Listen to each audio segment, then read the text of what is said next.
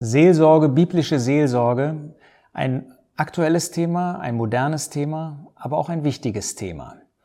Wir wollen dieses Thema in unregelmäßigen Abständen, also nicht jetzt in direkten Folgen verbunden miteinander, einmal bearbeiten und darüber nachdenken. Und dieses Mal geht es um ein paar Grundsätze in Verbindung mit der Seelsorge. Der erste Punkt in Verbindung mit diesen Grundlagen ist, dass Seelsorge sich auf Gottes Wort stützen sollte. Wir denken an Verse wie 2 Timotheus 3, Vers 16. Alle Schrift ist von Gott eingegeben und nützlich zur Lehre, zur Überführung, zur Zurechtweisung, zur Unterweisung in der Gerechtigkeit, damit der Mensch Gottes vollkommen sei, zu jedem guten Werk völlig geschickt. Das heißt, das Wort Gottes ist die Grundlage für jede Hilfestellung im Glaubensleben. Und darum geht es bei der Seelsorge, bei dem Hirtendienst, bei der biblischen Seelsorge, dass wir versuchen, Gläubigen zu helfen, durch das Wort Gottes, durch eine ähm, Beratung, durch eine Zuwendung im Glaubensleben weiterzukommen. Das Große ist, wir haben ein Vorbild dafür. Wie immer ist das große Vorbild der Herr Jesus selbst. Er hat in seinem Leben jedem, der ihm entgegenkam, der irgendwie offen war für den Herrn Jesus, hat er geholfen. Und wenn wir ein bisschen lernen wollen, was eigentlich biblische Seelsorge ist, dann schauen wir auf den Herrn Jesus, wie er in den Evangelien gewirkt hat, wie er auf die Menschen zugegangen ist, was er getan hat, wann er geschwiegen hat, wann er etwas beendet hat, wie er weitergegangen ist, wie er andere eingebunden hat, wo er gehandelt hat. Wir finden da eine ganze Anzahl von Hinweisen, ähm, die wir wirklich aufnehmen können. Und wer ein bisschen in diesem Dienst arbeiten möchte, und wir kommen gleich dazu, der kann auf den Herrn Jesus sehen. Nun, wer kann einen solchen Dienst tun? Letztlich sind das Brüder, sind das Schwestern, sind das Eltern.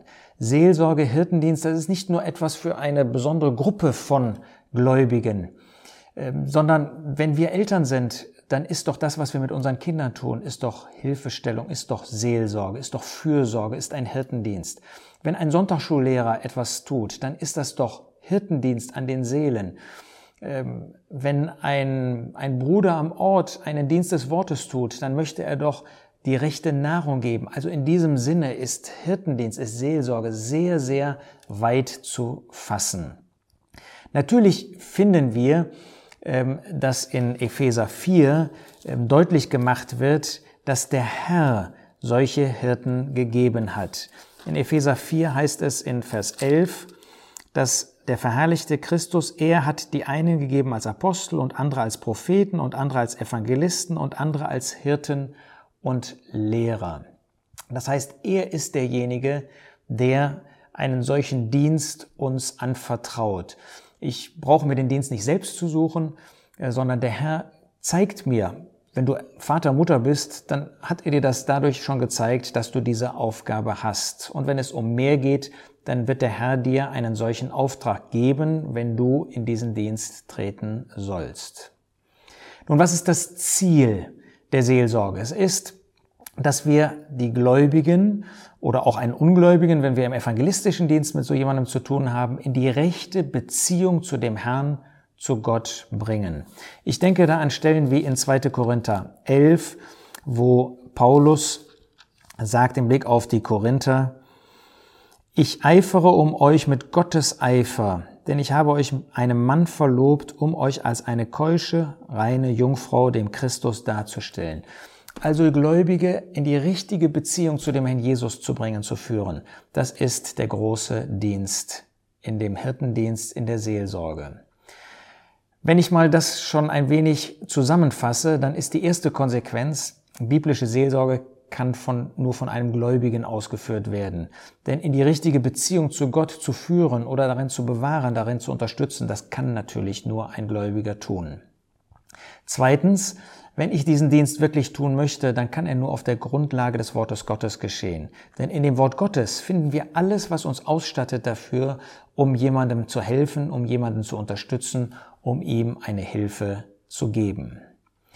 Was ist nun das Mittel, das Gott uns in dem Hirtendienst, in der Seelsorge gibt? Es ist eben der Hirtendienst. Es ist die Art eines Hirten, mit den Schafen umzugehen. Wir denken daran, wie der Schreiber des Hebräerbriefes dort im Blick auf den Herrn Jesus von dem großen Hirten spricht. Und er sagt dort in ähm, Hebräer 13, nicht nur, wie der Herr Jesus gehandelt hat, ab Vers 20 und 21, sondern wie auch wir heute als solche, die zu dem Herrn Jesus gehören, ähm, wie wir einen Hirtendienst empfangen können. Hebräer 13, Vers 17. Gehorcht euren Führern und seid fügsam, denn sie wachen über eure Seelen als solche, die Rechenschaft geben werden, damit sie dies mit Freuden tun und nicht mit Seufzen. Es ist also ein Hirtendienst von Führern, von solchen, die wachen, die Hilfestellung geben wollen. Wir denken auch an ähm, den Petrusbrief, an den ersten Petrusbrief. Dort finden wir in Kapitel 2, wie der Hirte gezeigt wird, ihr gingt in, der, in die Irre wie Schafe, aber ihr seid jetzt zurückgekehrt zu dem Hirten und Aufseher eurer Seelen. Das heißt, Seelsorgedienst ist wirklich ein Hirtendienst, ist ein zugewendeter Dienst, um Seelen zu erreichen, um Seelen zu fördern, um ihnen eine Hilfestellung zu geben. Und man kann eine ganze Anzahl von anderen Stellen auch sich anschauen, die diesen wunderbaren Hirtendienst der Seelsorge uns vorstellen. Also das Mittel der Seelsorge ist der Hirtendienst. Der Weg dafür kann sein, dass das der Ältestendienst ist. Wir finden das in 1. Petrus 5. Dort zeigt der Apostel in den ersten vier Versen besonders in den ersten drei Versen, wie dieser Dienst ist, die Herde Gottes zu hüten, die bei euch ist, sagt Petrus den Ältesten, indem ihr Aufsicht nicht aus Zwang führt, sondern freiwillig, nicht um schändlichen Gewinn, sondern bereitwillig, nicht als solche, die über ihre Besitztümer herrschen, sondern als solche, die Vorbilder der Herde sind.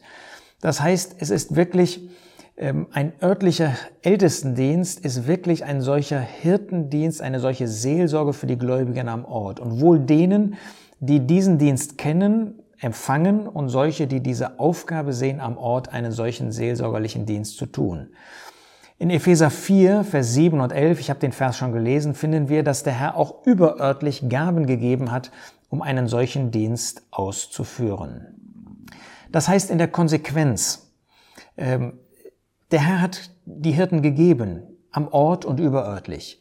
Und wir dürfen nicht meinen, wir brauchen für alles irgendwie einen externen Fachmann, der die Dinge annimmt. Nein, ähm, so wie wir als Eltern die Verantwortung für unsere Kinder haben, ähm, so wie ein Bruder, der einen Ältestendienst am Ort tut, wie jemand, der einen Hirtendienst überörtlich tut, den dürfen wir vertrauen. Der Herr hat uns diejenigen gegeben, die wir für diesen Hirtendienst brauchen. Ja, es gibt Grenzen für diesen Dienst, die wollen wir auch erkennen. In Römer 12 macht der Apostel deutlich, ähm, dass wir diese Grenzen auch akzeptieren sollen.